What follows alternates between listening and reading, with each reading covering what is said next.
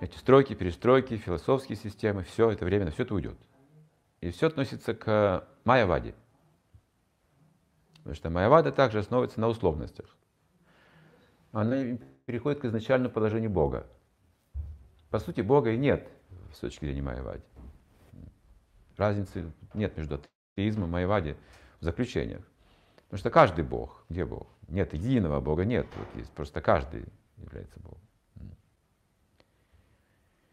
Но когда мы говорим слово Кришна, мы проникаем в его значение. Кришна означает всепривлекающий.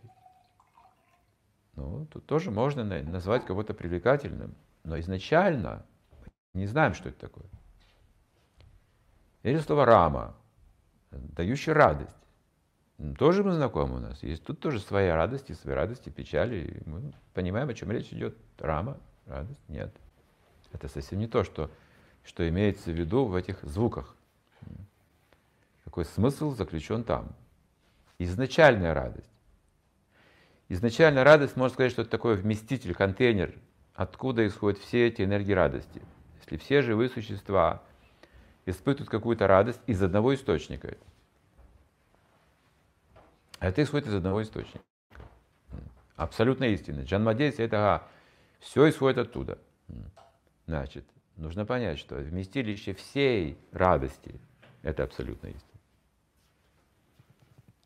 Если всю радость живых существ позитивную сложить вместе, мы сможем понять, что до некоторой степени, что такое абсолютная истина.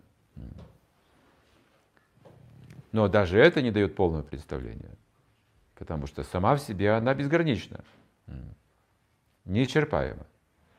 Это имя Рама.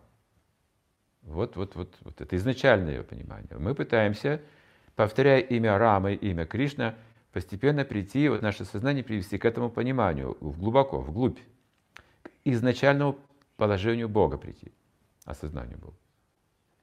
И себя, как его изначальной, изначальной частицы.